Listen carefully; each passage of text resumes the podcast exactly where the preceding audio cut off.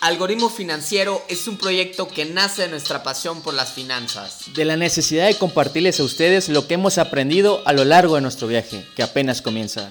Yo soy Zap. Y yo soy Jorge. Y con nosotros se sentarán algunos invitados, amigos, expertos y personas que les fascina el mundo de las finanzas, como tú y como nosotros. ¿Listo para despegar? 3, 2, 1. Muy buen día tengan todos ustedes, estimada audiencia. El día de hoy hablaremos de un tema interesantísimo para todos aquellos amantes del fútbol como nosotros. Y para ello, el día de hoy traemos un invitado de honor. Su nombre es Luis Quesada, pero es mejor conocido como Fergol. Ya con más de 10 millones de vistas en su canal de YouTube y cubriendo eventos internacionales como creador de contenido, el día de hoy se encuentra sentado con nosotros para opinar y platicarnos sobre el fútbol y las finanzas, en los equipos profesionales, obviamente. Mi estimado Fer, muchísimas gracias por estar aquí, la verdad es un honor. Estamos muy agradecidos tanto Jorge como yo, tu servidor, por aceptar esta invitación. ¿Qué onda amigos? ¿Cómo están? No, para mí, para mí es el honor estar aquí, compartir un ratito pues de fútbol, yo creo que a muchos nos interesa hablar de fútbol, pero hay temas que a lo mejor no tenemos conocimiento como son las finanzas. Es interesantísimo ver cómo combinamos un poco de todo. Eh, me gusta mucho el fútbol, también me gustan los números, así que vamos a sacar cosas muy interesantes aquí en, en el programa. Gracias por invitarme, Jorge, Zap, aquí un ratito para que los que nos escuchen se entretengan y diviertan. Muchas gracias, Fer. La verdad, nunca había pasado, pero me siento intimidado, ¿eh? Ah. Nervioso, algo nervioso, algo nervioso. Es una seguridad para mí. Oye, Fer, comenzándonos, ¿cómo, ¿cómo fue tu proceso que decidiste crear contenido acerca del fútbol, abrir tu canal en YouTube? Cuéntanos. Bueno, primero que nada, a mí me, yo como ustedes soy fanático del fútbol 100%, de niño dije, yo quiero trabajar en el fútbol, no sé cómo la verdad, pero de alguna forma hay que hacerle. Este, yo siempre me quise involucrar en los equipos. Eh, surgió la oportunidad de poderme, de, poderme integrar a un, más que nada, crear un medio de comunicación a través de YouTube y así poder ingresar a los estadios como prensa acreditado.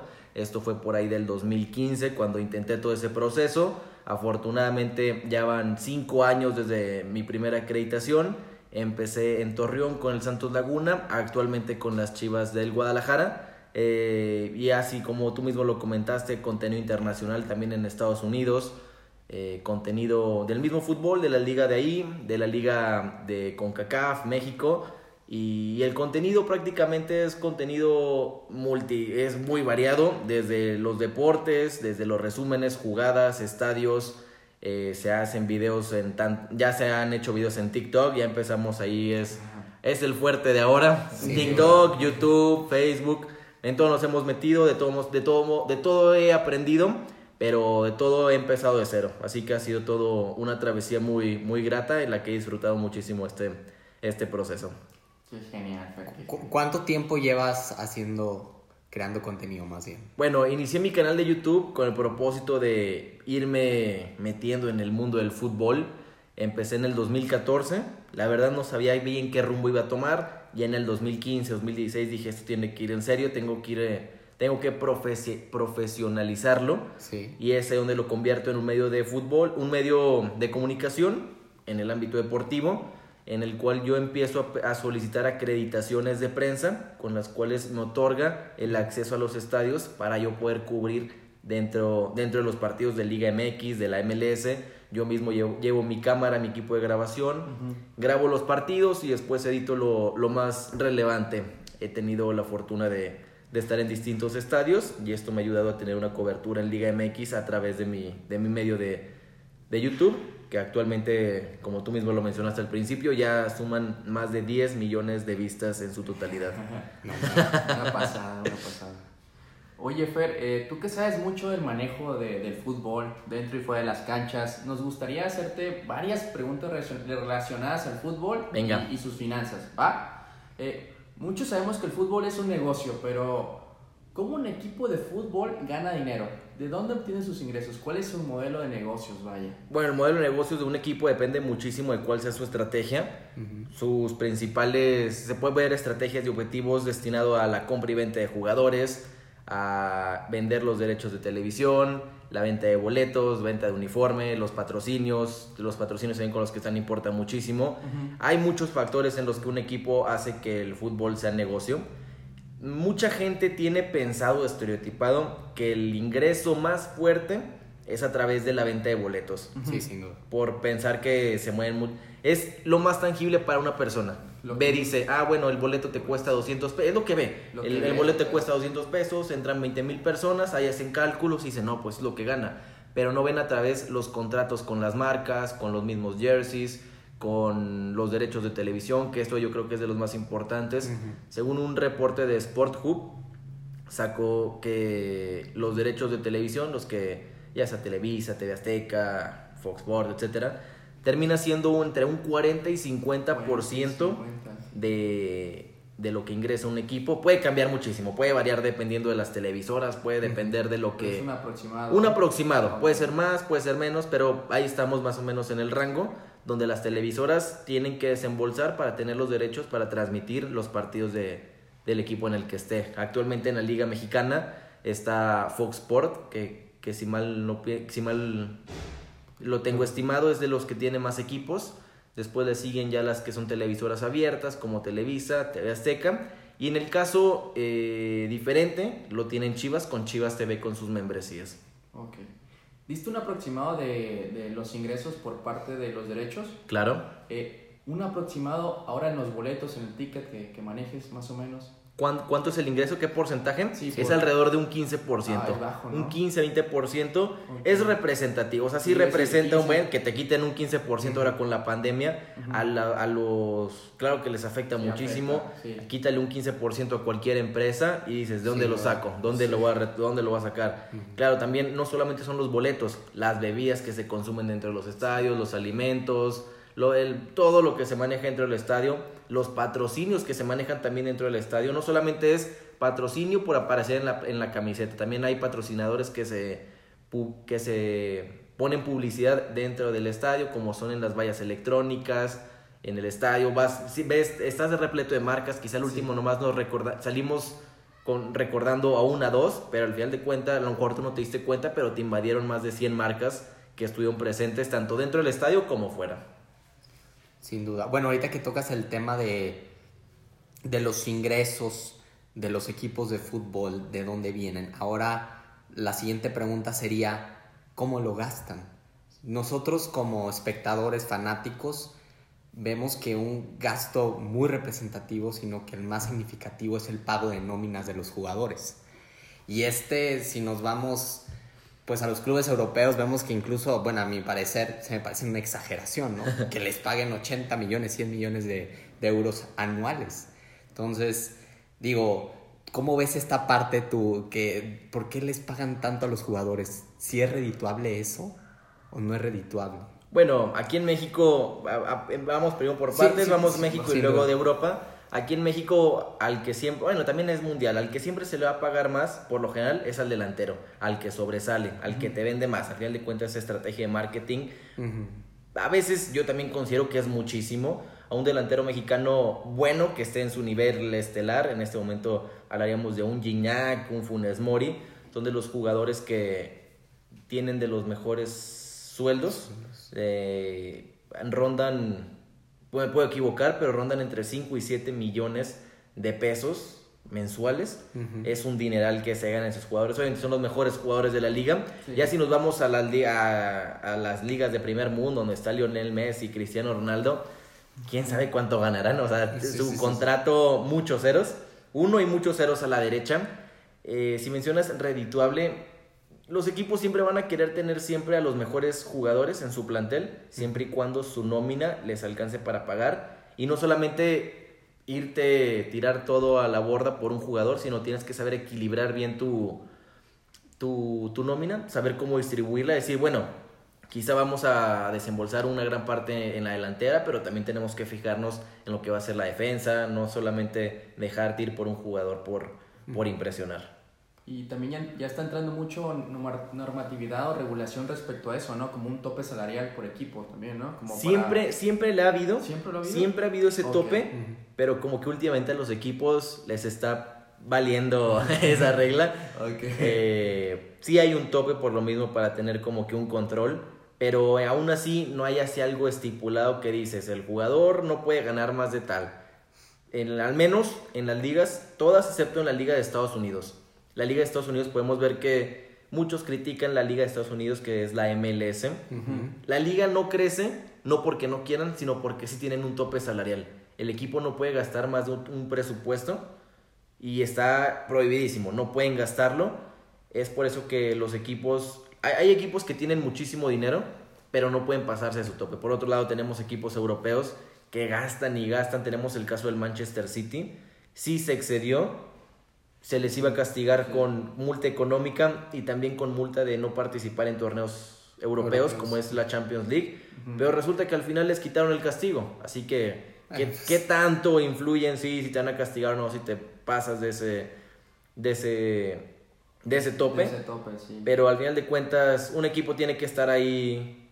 Los que, los que quieren estar en- arriba tienen que invertir, pero no siempre va a funcionar. Como es el caso del Manchester City y el PSG. Han venido desembolsando, si bien han llegado a instancias finales, han ganado cosas que a lo mejor hace 20 años no ganaban, hace 15, 20 años no ganaban. Empiezan a ganar sus torneos de liga, pero ahora sin. Pues les falta, les falta. le- les falta. El, no- el- el tener dinero no significa que vas a trascender como institución a lograr lo mejor. Pero sí te ayuda a tener una base sólida para, para enfrentar torneos locales. Eh, Y eso es inclusive en, en las empresas en general. O sea, si nos vamos a una empresa que, por así decir, una refresquera que quiere empezar desde cero y le quiere competir a Coca-Cola y trae mucho capital, pues eso no significa que vayas a poder ser exitoso, ¿no? Y Claro. te vas a tomarle la chama a Coca-Cola. Exactamente. Entonces eso eh, creo que es muy homogéneo en cuanto a todas las empresas, no solo en el ámbito futbolístico. Oye, eh, Fer, otra duda más, también igual continuando con el mercado de traspasos. eh, recuerdo que en el 2009, creo que todos recordamos, la presentación de Cristiano Ronaldo en el Real Madrid y que desembolsó 96 millones de euros y que en su momento se nos hizo una operación récord muy grande, pero que de unos años para acá, hace poco, las transferencias se han vuelto pues un poco más grandes, superiores, como por ejemplo los 222 millones que pagó el PSG por Neymar o los 180 millones que pagó el mismo PSG por, el, por, eh, por Mbappé. ¿Qué piensas tú? ¿El mercado se ha sobrevalorado? Bueno, también depende mucho de los dueños, los que manejan el fútbol, al final de cuentas son gente multimillonaria, algunos de ellos jeques. El fútbol árabe se ha venido involucrando muchísimo en el fútbol europeo. Sí. Antes, an- eh, como tú mencionaste, el, el, el fichaje de Cristiano era una locura, 90 Ah, millones y estábamos de que no, ¿qué va a pasar? Hoy en día un defensa central te puede costar eso, que lo compra el Manchester United, por ejemplo. Eh, se ha eh, Esto pasa mucho cuando los equipos empiezan a gastar y a gastar con tal de querer que su equipo esté bien formado, pero otros equipos que saben utilizar eso a su favor son los que venden. Los que venden dicen, Dortmund, Ajax, "Eh, ¿no? este, este tiene con qué pagarme, yo le pongo su contrato caro. Y como lo van a terminar pagando, ahí se lo pongo. Hay defensas que a lo mejor no tienen mucho reconocimiento, que no son tan sonados y cuestan lo que hoy en día costó Cristiano Ronaldo. Sí. 190 millones de euros. Y por ejemplo tenemos el caso de Neymar o Mbappé que han gastado una fortuna, pero por lo mismo que mencionaban, se han venido involucrando mucho los los equipos los la, la gente árabe dentro del fútbol que son los que terminan por manejar. Incluso hay una persona que acaba de comprar el Newcastle en la liga inglesa que es la persona con más dinero.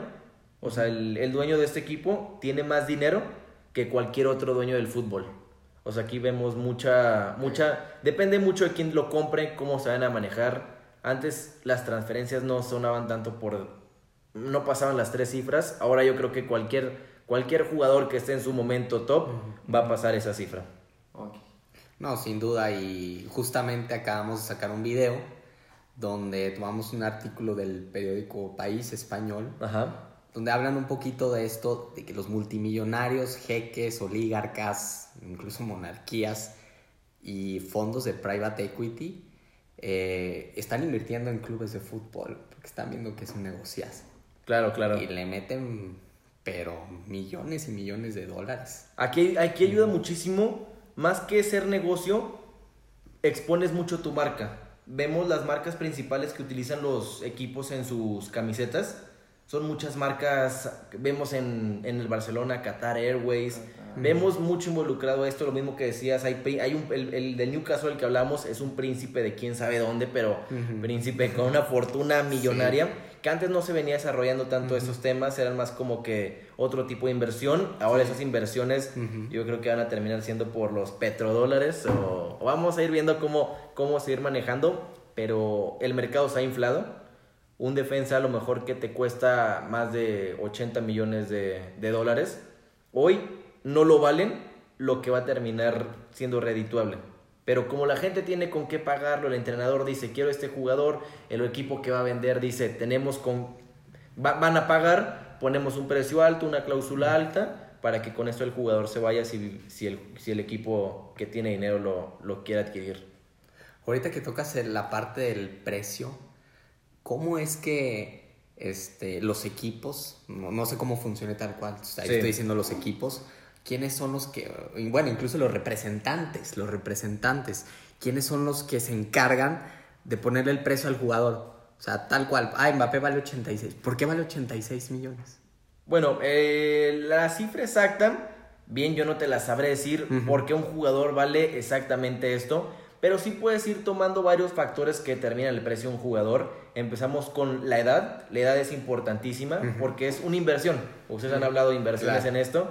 ¿Qué te va a servir? ¿Una inversión que, qué sirve mejor? ¿Una inversión que te dure 3 años o una inversión que te dure 10? ¿Cuál vas a querer?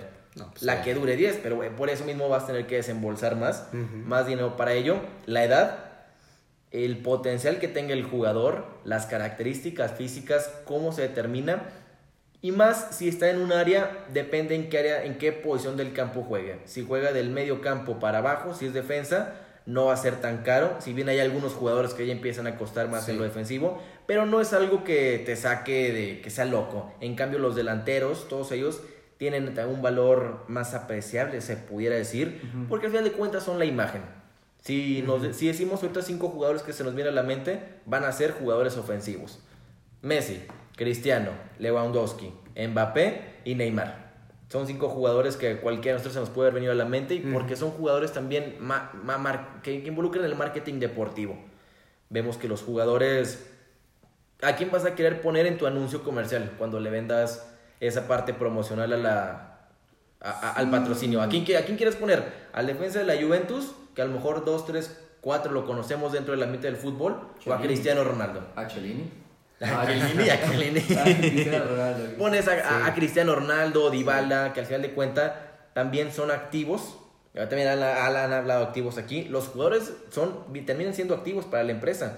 Y involucra mucho sus redes sociales. ¿Qué tanto, poten- qué tanto potencial les puedes dar en sus redes sociales? Hay, Cristiano Ronaldo tenía más, tiene más seguidores que la Juventus, que su propio equipo, por ejemplo. Es el jugador, es el deportista, el atleta con más seguidores en Instagram. Ahí posiciona tu marca automáticamente, le da un plus. Eh, si bien Cristiano no costó tanto, pero fue por lo mismo que veníamos diciendo de cuánto tiempo de vida le queda a lo mejor. Ya no, ya no es un jovencito que te va a durar, que te garantiza 10 años, ya tiene una edad considerable. Sí. Aún así va a rendir, va- juega. tiene, o sea, tiene trayecto, te va a rendir, pero no sabes por cuánto. Así es por eso que su, su, su traspaso no fue tan elevado, incluso habiendo logrado todo lo que logró. Pero también involucra mucho el marketing. Por ejemplo, tenemos el caso de Norma Palafox, jugadora de las Chivas del Guadalajara. Termina siendo el activo más importante de las Chivas femenil. Es la segunda futbolista en todo el mundo con más seguidores en Instagram. Ah, caray, no sabía. No, tampoco lo No lo sabía, no lo sabía. Está solamente por debajo de Alex Morgan. Y quien, quien conocemos el fútbol, sabemos que Alex Morgan es una campeona del mundo, o sea, ha sido campeón del mundo dos Sí. veces, es jugadora destacada. Claro, involucra mucho la belleza, pero Norma Palafox, mundialmente, la segunda deportista en el ámbito del fútbol con más seguidores. Está de 2.2 millones de seguidores en Instagram. Está a la par con otra estadounidense, pero si suman todas las redes sociales, Norma Palafox termina siendo el activo fijo más importante de Chivas Femenil. Ahí es cuando te preguntas, ¿cuánto vale Norma Palafox? Va a valer muchísimo, es joven, tiene, una tiene, tiene proyección, pero aún así es un activo que para tu empresa va a valer muchísimo. Si vas a poner la, si presentas la nueva camiseta de tu, de- del equipo, vas a poner a lo mejor a, a, a un- a un- a una defensa que a lo mejor la- los mismos aficionados del fútbol femenil conocen. O pones a Nono Palafox que tiene 2 millones de seguidores en Instagram. Sí. ¿Cuál te va a dar más proyección a tu marca? ¿Cuál te va a ayudar a vender más? Al final de cuentas, también los jugadores, sus redes sociales, terminan jugando consigo para poder atraer más y involucrarse más en marketing deportivo. Muy bien, Fer. Oye, ahorita que estás tocando el tema de Norma Palafox, eh, eh, actualmente el fútbol femenil y en muchos países ya comienzan a ver sus respectivas ligas ¿no? Claro. femeniles. Eh, esto da mucha alegría, yo creo que a todos, eh, que poco a poco van, van aumentando su importancia. Esto es muy bueno, yo creo. Eh, pero también eh, me, me genera la cuestión, Fer, ¿el fútbol femenil es un negocio o está camino a hacerlo? Puede ser un poco, e- es un poco de negocio. A lo mejor muchos equipos no lo consideran negocio, por eso no se han abierto ligas en todo el mundo. Sí. Pero sí está en camino a hacerlo. No sería... ne- lo- las empresas no hacen un negocio para querer perder. Exacto. Están en camino en crecer, el fútbol femenil va a crecer, si bien, pero hay marcas que no confían. Hay marcas que a lo mejor no están dispuestas a meterle dinero por, por X o Y razón. Sí. Va en camino de crecer, al menos el fútbol en México tiene una... eh, está, está, fue realizado para que año con año se tenga un crecimiento. eh, eh, tiene un- un- una, una estructura interesante en la cual no empezó como liga con las jugadoras de cualquier edad. Empezó con edades, creo que no mayores a 23 años y cada año se va eh, recorriendo la edad. Se empezó Ah, con ok, eh, ok. 23, 24, 25 para tener una idea de cómo se va a organizar. Dentro de unos años este fútbol ya va a estar bien estructurado. Un equipo de primera división no puede tener equipo, eh, me refiero al varonil, si no tienes un femenil. Ya es un requerimiento, un requerimiento para poder estar parte de esto. Para empujar, ¿no? Está bien. Eh, pero hay varios equipos que a lo mejor no... Hay equipos, no solamente aquí en México, sino también en, en Europa, que no juegan en sus estadios, que juegan en la cancha de al lado, en la cancha de entrenamiento o lo que sea, pero porque a lo mejor saben que los mismos equipos no, no va a ser negocio. Eh, las operaciones que se realizan dentro de los estadios in- involucran una operación tanto de, los, de la gente que se encarga o lo que sea. Pero va encaminado, va encaminado que en un futuro la gente, si hay gente interesada, Sí. sí va a estar, sí se han hecho ya eh, partidos en los cuales han llenado los estadios. Eso te garantiza que si hay público, si hay gente que le interesa, pero no en todos los equipos. O sea, esto va, va a ser un cambio que poco a poco va a ir generando interés. Y qué mejor para una niña que tenga de modelo a seguir a una mujer. Antes veía a lo mejor a un hombre, una, una niña decía, ah, quiero ser como Messi, quiero ser como Cristiano. Pero ahora tienes como un ejemplo a seguir a una misma mujer, a una digas, si ella pudo, yo también puedo. Sí. Y es ahí donde más niñas se empiezan a vol- involucrar en el fútbol y, y tarde que temprano va a crecer y también para las empresas va a ser redituable. Así que esto va encaminado a hacerlo. Perfecto, perfecto, mi Fer. Este, otra cuestión respecto a la Liga MX. Vemos que se han hecho muchos cambios, en especial el más sonado pues fue que se eliminó la Liga de Ascenso, ¿no? Que muchísimos jugadores se quedaron sin empleo, entrenadores y demás. Que fue un gran cambio hacer esto, fue una buena, fue algo ventajoso, ¿lo ves? ¿O crees que nos, nos, nos echamos para atrás con esto? No tengo la cifra exacta de Ajá. cuánta gente perdió el empleo, pero a lo mejor no fue tanto como otros piensan. La liga de expansión es el nuevo ascenso, solo que sin ascender, vaya la redundancia. La liga de expansión sirve más que nada para apoyar a los equipos a mejorar sus finanzas, a que estén más estables. Vemos, hemos tenido casos de equipos en años anteriores que logran ascender y a los dos años o el año siguiente descendían. Esto porque a lo mejor no les pueden competir a los equipos del tú por tú, o, un- o como por ejemplo un, un Tigres con la nómina más alta, no le puede, eh, esos equipos no les pueden competir porque saben que son jugadores europeos, son jugadores de Sudamérica, que a lo mejor un equipo recién ascendido hace todo lo posible por conseguir los mejores, pero a lo mejor el presupuesto no te va a alcanzar para tenerlos. Esto lo que hace la liga de expansión es mantener a los mismos equipos, al menos son casi, casi los mismos equipos. Si, por ejemplo, el Atlante, Dorados, que juegan en el asce- en el ascenso, van a jugar en esta liga de expansión y lo que va a pasar es no van a ascender, pero cada año, por, estar, por, por ser partícipe de esta competición, recibes 20 millones de pesos a cada equipo.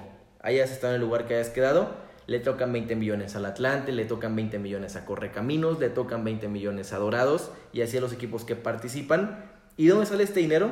Este dinero sale de los últimos lugares porcentuales en la, en la primera división. Ok. Es decir, si tu equipo tuvo una muy, un muy mal año y quedó en último lugar, es encargado de pagar el, como Esos dice, el- esos 20 millones respectivos. Se divide en los últimos tres. El último paga una cantidad mayor, el penúltimo y antepenúltimo. Ok. Esos tres equipos tienen castigo, entre comillas, y son los encargados de pagar lo que se les va a tener que dar a los equipos del nuevo ascenso llamado Liga de Expansión. Yo creo que es un equipo, e- es una buena idea. En sí no hay así una razón, hay, hay una razón por la cual se hizo. No sé si vaya a funcionar, pero yo lo considero como una buena estrategia para poder formar jugadores de liga de ascenso que puedan llegar a, a jugar en primera, incluso los mismos equipos, sin tener que llegar al- a primera división y luego, luego desaparecer. Va a ayudar a estabil- estabil- a estabilizar las finanzas, siempre y cuando sepan utilizar. Los El que, mejor, sí. los que mejor sepan administrar el dinero, los que mejor sepan utilizar, utilizar sus recursos a su favor, son los que mejor van a verse beneficiados de esto. Sí, sin duda, porque es un apoyo pues a las posibilidades del fútbol mexicano. Si nos ponemos a comparar, eh, tengo entendido que en la Premier League les dan a los equipos que asciendan 100 millones de, de libras o de euros, no estoy seguro, pero una cantidad así aproximada. Entonces, bueno, igual concuerdo contigo, en el que es una buena oportunidad para que el fútbol pues siente las bases y de alguna manera pueda ser más competitivo en un futuro. Claro, aquí la diferencia que tiene el fútbol inglés y el fútbol mexicano son los derechos de televisión. En, en la liga inglesa, con solamente participar, recibes una cantidad, creo que es la que tú mencionaste, no tengo exactamente cuál, Sí. pero es una cantidad millonaria, millonaria por, derecho de por derecho de televisión, creo que lo transmite Sky, Sky son, se encarga de pagarle a los equipos por igual. No hay a, a ti te pago más porque te ven más, a todos les paga por igual y ese contrato hacen que los equipos tengan muchísimo dinero para poder ya sea gastar en lo que ellos quieran o en, o- o en su estructura, en los, en los jugadores, mientras que en México es muy complicado porque no todos los equipos tienen los mismos contratos dependiendo de la televisión. Como antes mencioné, está Fox Sport, está ESPN, TV Azteca, Televisa y solamente tienen derecho a una.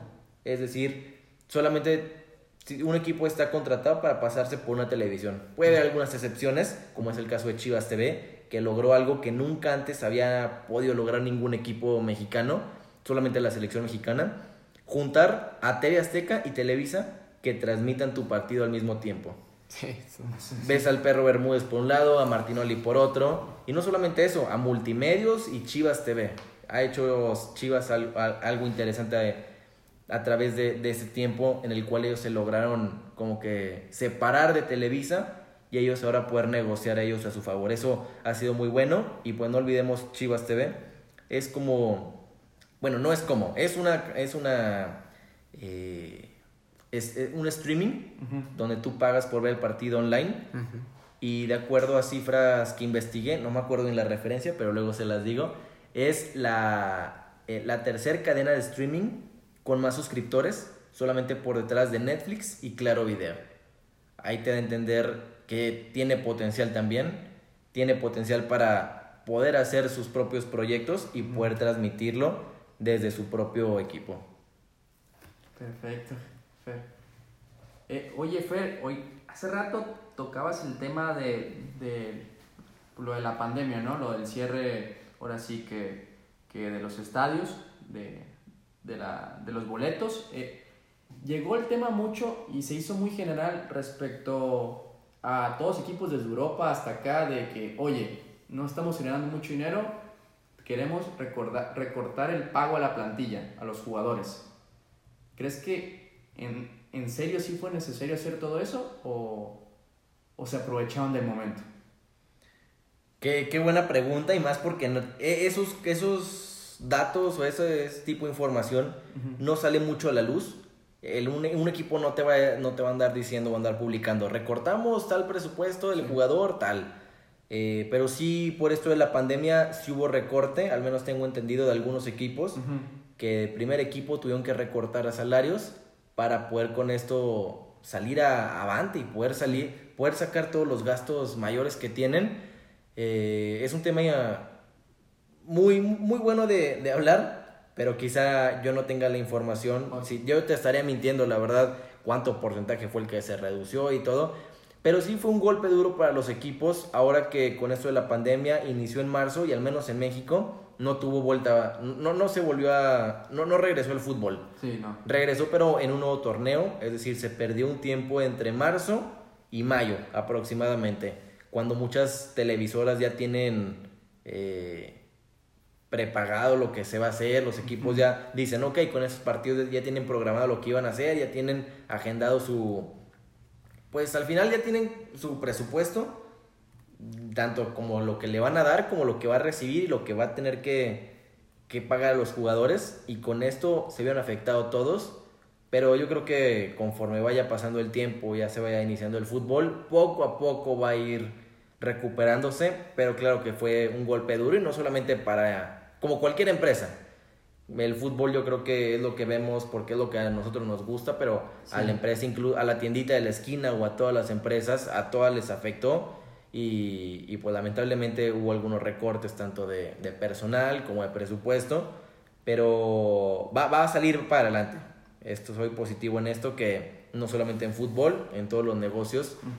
Va vamos a tardar quizá, pero va a salir adelante. Ahí va, ahí va. Ahí va, ahí poco, Poco. De hecho, ahorita que tocan ese tema, estaba leyendo un artículo donde le preguntan a, Jorge Valdán, sí lo, sí, sí, sí. conoces, ¿no? Es jugador. este, ah, lo conoces porque lo has escuchado. No lo he escuchado, no, no, no, lo conoces en persona. No, tengo el, no tengo el honor, no tengo el honor. ok. Lo ubico, lo ubico, lo ubico. bueno, él, él, decía que, le decían, ¿qué es para ti el fútbol? O sea, él decía que es un deporte infinito y resistente. O sea, él daba el ejemplo que ha, que ha resistido dos guerras mundiales cambios políticos, económicos y sociales. O sea, dime qué negocio en el mundo ha logrado eso. Muy pocos. Ah, hay dos, quizá que no han tenido mucho tiempo. Eh, no, no es el alcohol. quizá nos podemos meter en temas más profundos, pero hay dos temas que nunca van a perder. Hay, hay dos categorías en las que nunca van a tener números rojos, rojos al menos por el momento. Uno de ellos es son los videojuegos.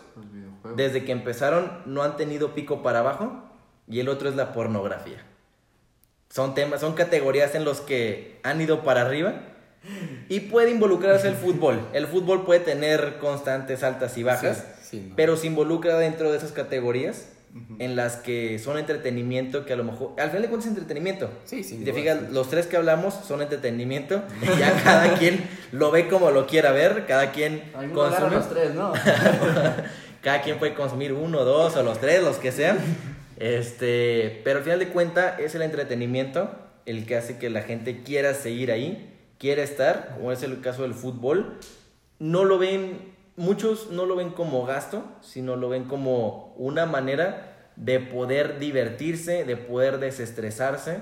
De, y te fijas, lo que estoy diciendo, se puede divertir, desestresar con las tres categorías. Yo siempre, siempre y cuando cumplas esas características, que sea divertido, incluso aunque cueste, que te desestrese, que puedas observarlo y lo tengas inmediatamente, con inmediatez, en una pantalla luego, luego. Cualquier negocio puede ser duradero, puede tener una duración eh, de años, no, no sé cuánto, pero puede durar y va a ser negocio. Así que son bases en las que tienes que que sea entretenido, que sea inmediato y que esté al alcance de todos.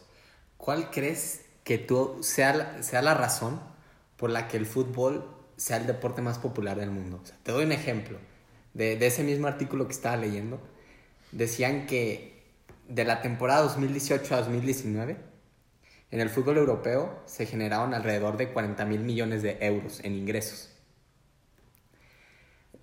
Y si nos vamos al siguiente deporte que le sigue al fútbol, que es el fútbol americano, ni le llega a la mitad. Después del fútbol tenemos el béisbol y luego el básquet.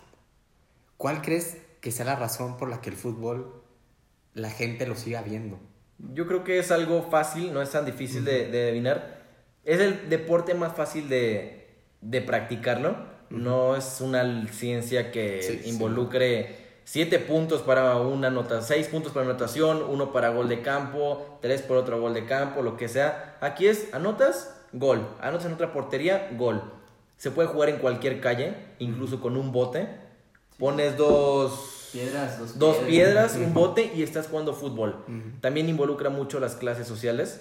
Entre más clases sociales lo puedan practicar, lo, lo puedan entender y se puedan divertir, eso hace una mezcla para que el fútbol sea el deporte más, más popular, pero también el más que el, en el que la gente se entretiene más, con que le entiendan, sea eh, esté a- se- sea popular en diferentes regiones, eso hace que la gente al menos tenga conocimiento. Aunque no te gusta, aunque nunca lo has practicado, sabes que el objetivo es meter un- un- una pelota al fondo de la red. Sí. Ese es el objetivo. Sí. Todos los demás deportes, como dijiste, el americano, como que estás pateando y luego recibiendo, como que lanzas, como que hay una línea de defensas y luego línea ofensiva. Fútbol es meter la pelota en la otra portería. Punto. No hay, que, no hay, no hay tanta ciencia. Eh, por lo mismo también las, ciencias- las clases sociales, entre más tengas oportunidad de abarcar todas las clases, más, entre, más popular terminaría siendo el deporte. Bueno, oye, Fer, eh, vemos que se han implementado a medida que pasa el tiempo nuevas medidas de juego, ¿no? Nuevas medidas de juego y, y utilizado herramientas tecnológicas para mejorar el juego. Eh, ¿Qué tan a favor te encuentras de seguir introduciendo estas herramientas en la cancha? El famoso VAR. El bar. El VAR, por favor. El bar, el bar. A mucha gente no le gusta. A mí me gusta porque le da, ahora sí, lo que va a pasar, va a pasar. Puede que haya alguno que otra equivocación, Sí. pero te hace el juego más sincero. Lo que va a pasar, lo, lo- lo que sucedió, sea una mano, sea... Hay justicia, ¿no? Hay eso, esa es la palabra que estaba buscando. Hay justicia al final de cuentas. Justicia. El fútbol se convierte más justo. Hay, antes no había e- esa justicia misma que detonaba al, al final de cuentas era un campeonato, Un campeonato. que lo decidían tres personas, los dos abanderados y el principal. Pero si el principal por sus ganas no quería pitar esa falta, no se pitaba y juegue, juegue. Ahora tenemos el bar que no solamente son esos tres árbitros, hay otros árbitros en una cabina Sí. revisando la jugada. Al final de cuentas, me gusta que se implemente la tecnología, lo que no me gusta es que sea tan cortado el juego. Sí. A veces una jugada se puede revisar 3, 4 minutos, pero al final de cuentas, esos 3, 4 minutos puede definir una eliminatoria. Sí, Puede definir cualquier cosa. A cuando no lo tenías, te metieron gol y que no era, que era injusta, injustamente, no había manera de validarlo. Así que con esto le da para adelante al fútbol. Estoy a favor de ello. Hay justicia, ¿no? Hay justicia. No habría mano de Dios, eso sí, ¿no? Aquí no. para nada. En, en- en este caso yo creo que no. Bueno, aunque varias, yo estaba, varias este, televisoras creo, ¿Sí? había escuchado, que estaban un poquito medio en contra porque pues ya no está la polémica, ¿no? Bueno, incluso se terminan equivocando. Se terminan equivocando el árbitro, ve, ve la repetición y termina marcando otra cosa. Sí, Pero re- reduce, ¿no? reduce la, política, la polémica, perdón, la polémica en el juego, ¿no? También las televisoras, los comentaristas y todo después de las retransmisiones de los juegos, pues eh, también hay que hablar de lo que sucedió en el juego, ¿no? Claro. Y a veces pues dices, "Ay, ya me quitaron esa, esa jugada, que ese, ese penal que sí era y que no. Y Exacto. También Sí, le quita sí. como esa emoción. siempre, Lo hace ¿no? justo. Bueno, y bueno, no, no he cambiado de tema, pero sí siguiendo en ese mismo ramo, vemos que, que el fútbol se vuelve más exigente. O sea, se implementan más competiciones, ¿no? Llegó la, aquí en México, pues, este, la famosa Copa MX. Tenemos la, la Conca Champions, ya nos quitaron la Libertadores. Si nos vamos a Europa, pues existe pues la, la Champions League, tenemos este La Europa la League, Europa League. ¿no? Copa. Entonces empiezan a haber más, co- más copas, ¿no? La FA Cup, etcétera, etcétera. Pues los equipos también se desplazan más y más, cada vez tienen que viajar más, tienen que tomar vuelos, este, Sí, sí. desvelarse, ten- tienen que jugar a veces cuatro juegos en, durante el lapso de siete días. Entonces vemos que, pues, lo que quiere el fútbol, bueno, lo que nos está dando a entender, pues sí quiere más ingresos, ¿no? O sea, Totalmente. quiere más ingresos, ¿no? Pues meto competiciones, meto torneos, etcétera. Pero ¿no crees que va a llegar un punto en el que se va a perder este equilibrio? ¿Cuál crees que sean las repercusiones de seguir a este ritmo así tan acelerado? No creo que haya repercusiones. Siempre ha sido moviéndose de un lado a otro. Al final de cuentas, creo que hoy en día tenemos. Toda la tecnología nos ayuda a hacerlo mejor. Antes los equipos se trasladaban en camión de un lado a otro. Eran horas y horas. Ahora con eh, el tiempo que se hace de traslado de un lado a otro. Los jugadores en Europa, incluso en sus partidos de Champions League, viajan el mismo día de partida. Juegan un miércoles a las 2. Bueno, bueno, es mi 2 de aquí. Juegan un miércoles a las 8 de la noche. A las 12 del día toman su vuelo, un avión privado, un charter, por así decirlo. Llegan, llegan al estadio, se regresan y de nuevo en el mismo, o sea, en el mismo día hacen sus, su- sus vuelos.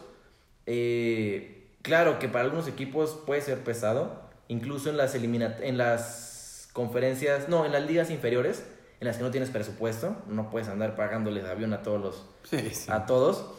Pero no creo que. No, no lo veo por el lado de que sea mucha presión para el jugador. Digo, te pagan 5 millones de pesos, al menos aquí en México, para andar viajando de un lado a otro. Papá, te están tratando como rey. ¿Tú no viajarías cada, cada semana por ganar 5 millones de pesos al mes? Yo viajaría aunque fuera todos los días. Me van a pagar 5 millones. Incluso la gente, e- ellos son tratados como reyes. Los jugadores profesionales son tratados como reyes, tal la palabra. Les pagan muchísimo, tienen todas las prestaciones, van a cualquier restaurante. Oye, ¿qué tal? Comes gratis, todo. Yo creo que la verdad el que se rompe la espalda cada día es el que tiene que eh, salir por su familia por el pan de cada día. El futbolista, por más que lo mandes a viajar, ah, incluso cuando lo- los jugadores mexicanos viajaban a, a Sudamérica en la Copa Libertadores, yo decía, no hombre, van a viajar ocho horas, un vuelos larguísimos, papá, te están pagando millonadas anuales y están, le están pagando por jugar fútbol, al final de cuentas. Así que yo creo que esto no involucra tanto el hecho de que se, sea, sea desgastante. Al final de cuentas, con la tecnología lo ayuda a hacerlo lo más fácil posible y también para la recuperación.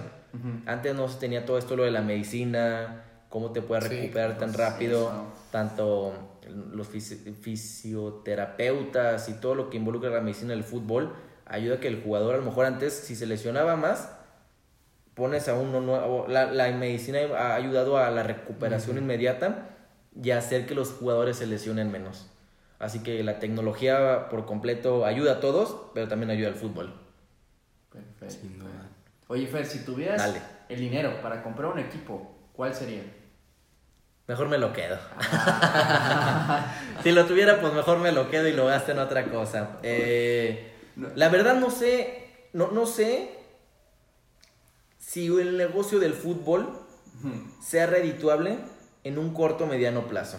No lo creo, si no los equipos no tendrían ahorita 50 años. Sí. Eh, una vez lo escuché en una entrevista muy interesante que le hicieron a Cristian Martinoli Ajá. y él dijo que los dueños del fútbol, los dueños, que, los dueños de equipos de fútbol, Sí. el equipo es como su, su entretenimiento. Es como para decir, da- dar autoridad de que, ah, yo tengo, mi, yo tengo mi empresa, pero aparte tengo mi equipo de fútbol. Es como decir, sentirse importantes dentro de la mesa. Los que sientan hablar de fútbol, Es como un juguete más. es un juguete para ellos. O sea, si puedes comprar un equipo de fútbol, creo que te sobra el dinero para otras cosas. Hay Sí, algunos casos, otros casos, pero si puedes comprar un equipo de fútbol es porque tienes una empresa que lo, que lo sostiene. Dinero. Y al final ¿no? de cuentas es como para sentarte dentro de los 18 equipos de la Liga Mexicana, es porque tienes una empresa que te respalde. Al final de cuentas es como para que la empresa diga, mira, yo tengo mi juguetito, es mi equipo de fútbol. No por decirlo juguetito, no, por menospreciar. No, no, sí, pero. pero es los dueños, fíjate en los dueños. Sí. Así que si, por ejemplo, si yo tengo el dinero justo para comprar un equipo de fútbol, yo creo que no lo... O sea, la gente no se iría totalmente por el equipo. A lo mejor pensaría, ok, pongo mi empresa y lo invierto en un equipo. Sí. No, no comprando, lo invertiría por ejemplo, como Caliente, que está patrocinado. En vez de comprar un equipo caliente. Bueno, es que queda. Es que no. Metí, metí un ejemplo equivocado. Caliente tiene Tiene Tijuana, muchísimo. ¿no? Tiene el Tijuana, tenía el Querétaro. Ahí sí me, me- me equivoqué de, de ejemplo. Pero lo metería como a lo mejor un, un patrocinador importante. Un Claro. accionista dentro de un equipo. Ajá. Eh, y yo creo que, que serían las chivas. Si me dijeras, tengo el dinero, no lo compraría, pero invertiría para Ah. tener alguna. Zach, la misma pregunta. Tú, A ver, ustedes también, a ver. A ustedes con la- a mí también, luego, luego. ya, ya te andamos mandando al matadero, ¿verdad? Híjole, ¿a qué equipo de fútbol compraría? No, hombre, yo aquí dentro de México. No, México, México, a ver, veamos, México. Pues México. Europa, ¿para qué? O sea, Sí. México, Sí, sí, mexicano, mexicano. No, pues yo no me quedaría atrás como, como Fergol. Igual aga- agarraría un equipo de los grandes, de los populares, Sí, sin sí, duda. sí. Sí, me iría por, por uno de los, de los regios, sin duda. Ya Unos sea regios. Tigres Ah, o... Tienen buena proyección, claro. Sí, pues durante estos, ¿qué serán? Seis años que llevan. Sí, han tenido, han, teni- han sido los mejores equipos en la década. Y por lo mismo, tienen una empresa que los sostiene Sí. detrás. Sí, no, tienen... Tigres. Tigres tiene a, a Cemex y Monterrey tiene a FEMSA. Que no son empresas que digas. Más ustedes sabrán mejor de cuánto está su. su. Sí, su la- acción, su evaluación, pero no son empresas que vayan mal. Jorge, ¿faltas tú? ¿Yo? ¿A qué equipo? Yo, yo creo igual el que puedo elegir o quiero elegir no se puede, ¿no? Creo que no. Pumas, elegiría Pumas, pero no es posible, ¿o sí? No sé, la verdad. Ahí es por temas. ahí sí, ahí la sociedad. Ahí sí que no. desconozco, ¿eh? Desconozco. Desconozco, amigo. También yo, creo que, Ah. pero creo que no, pues no es posible. Entonces te lo quedarías. Un equipo, a ver cuál, cuál quisieras. Me gustaría la idea de agarrar uno desde abajo, como el romanticismo de tercera, segunda, primera. Ah, ok, ok. O sea, eso sí es negocio, para que veas. ¿Sí? Ahí puedes ir formando jugadores. También están los equipos que se dedican a formar jugadores. Ujú. Que de- trabajas bien la sub-17, sub-20 y al final de cuentas vendes a uno de esos jóvenes a Europa o lo vendes a un equipo profesional. Sí, Con eso sustentas todo lo que estás haciendo y puede ser muy, muy redituable. Cañeros de Zacatepec, ¿eh? algo así, ¿no? Eh, ah, no, no sé, ¿no? creo, liga. que, creo que ahorita ya no están en esa ¿No? liga de expansión, pero me refiero a equipos de primera división como el Santos Laguna, que su principal característica es, es exportar jugadores. Exportarlos, vender jugadores, crear, crear jugadores dentro de su club, jugadores venderlos. jóvenes y venderlos. ¿Jóvenes? Jóvenes. O también de Sudamérica acá y venderlos de nuevo. También, eso hacían antes cuando tenían presupuesto para comprar un jugador caro y lo vendes más caro. Cabuoso, me acuerdo a... Era, era cuando eso, de eso cambió. ¿no? Eh, claro que sí, el sistema, el modelo de negocio cambió. Ahora lo que hacen es formar jóvenes, traen, traen el talento posible desde la sub, 10, sub 15 o desde antes. Van formando jugadores que al final de cuentas los tienes en primera y los vendes. Entonces, si es negocio tener unas fuerzas básicas, Para algunos. para algunos... Hay algunos como Tigres o Monterrey. No, que ni No sé qué, no sé qué tan bien trabajen las fuerzas básicas, pero, pero su principal, o sea, es comprar jugadores de, Ya formados, ¿no? bien, bien formados de Sudamérica y, y dejar que jueguen y, y- y ganar. Cada, cada equipo tiene su, su, diferente, su diferente forma de negocio, su diferente modelo. Sí. Hay algunas que compiten entre ellas, pero todas, hasta el final de cuentas, tienen segmento que es su propia afición. ¿Qué tan a favor estás de traer jugadores extranjeros a México? No, yo creo que es muy bueno, porque al final de cuentas elevas la competitividad. Es bueno traerlo, pero no en exceso. Sí, Hay que también. saber balancear, antes se Un podía... equilibrio, ¿no? Un equilibrio, claro, que no solamente el jugador mexicano se conforme con los que están, sino aguas que puede venir un sudamericano que te puede venir a, A quitar a quitar la chamba. Eh, lo contrario pasa con Chivas. Chivas no tiene tanto mercado para comprar. ¿Cuántos jugadores mexicanos buenos hay en cada equipo? Contaditos. Son contados, son contados. Está limitado. Y ahí es donde tiene la limitación Chivas, en la que solamente con mexicanos, pero esa es parte de la esencia. Sí. Chivas no sería Chivas si no tendría a los mexicanos. Así que eso es lo que lo hace parte de- del club. Cada- como te digo, cada quien tiene su estrategia, cada quien tiene su modelo. El de Chivas es con puros mexicanos nos rifamos. con, los que, con los que estamos nos rifamos. Pero otros equipos dicen, tenemos nuestros sudamericanos, tenemos europeos. Yo digo, entre mejor sea el nivel para la liga, mejor porque al final de cuentas va a vender. Y va a vender más. Sí, al final pues es un ganar-ganar para todos. Claro. Mi estimado Fer, pues llegó la hora de concluir este Ah. podcast. Lo siento. Yo quería seguir platicando de fútbol, como si no fuera suficiente. Hay que seguirle, pues. ¿no? Hay que seguirle, ahorita paramos y te platicamos. O la, o la parte 2, si la gente lo pide, armamos una parte 2 de a lo mejor lo que son los medios de comunicación o algo más. Podemos si les interesa. Y si, no, y si no han llegado a esta parte, pues ni se la perdieron. los que están aquí se les agradece. ¿Sí, Jorge? Sí, pues muchas gracias, Fer, eh, por todas las lecciones, tips, toda esta información acerca de las finanzas y el fútbol que nos acabas de compartir. Eh, esperemos que nuestra audiencia le haya sido de su agrado. Eh, Fer, no sé si gustes decir a la audiencia tus redes sociales. Fergol MX. Ok, en todo. En todo, en YouTube, todo. Ah, bueno, podcast. Yu- Fergol, Fergol en, en YouTube, Fergol en YouTube. pero en todo Fergol MX. 20 mil suscriptores, ¿no? 20 mil suscriptores, Ah, 20 mil suscriptores, ahí están. genialidad, Mi pues- comunidad ahí poco a poco va creciendo, pero enfocados también en otros proyectos. No, hombre, pues qué padrísimo, Fer, y muchísimas felicidades y mucho éxito con los planes, proyectos que tengas en mente. Igualmente para ustedes que, que la rompan, que la rompan cracks, que la rompan. No, hombre, pues también ha sido un gran ejemplo para nosotros. Primera celebridad aquí eh, No, que no, se sientan ¿cómo? con nosotros. No, Muy agradecidos por esa parte, sin duda. Así que también este, no se olviden de nuestro canal y del canal de Fer, también ahí está. Seguirnos en nuestras redes sociales. Eh, todo estamos como algoritmo financiero y acuérdate de todo el contenido que te proveemos es gratuito y de calidad. Así que muchas gracias por escucharnos. Eh, seguimos por este medio. Muchísimas gracias, Fer. Gracias, Fer. No, hombre, aquí para apoyarlos en lo que sea. Me divertí muchísimo. Igualmente. Eh, También, seguiremos ahorita siguiendo platicando un post post Post-podcast. post podcast post podcast en, en los unos taquitos o algo aquí sí en lo que sea no me la pasé muy padre Eh, Ah, un, un honor que me hayan invitado que me hayan considerado y claro hablar de fútbol a quien no le gusta Sin duda, sin duda, también somos fanáticos de este grandísimo deporte. Pues muchísimas gracias, Fer. Nos seguimos, nos seguimos viendo y pues te vemos en la próxima. nos vemos en la próxima claro que sí Hasta pronto. Pásela excelente. Chao. abrazo de gol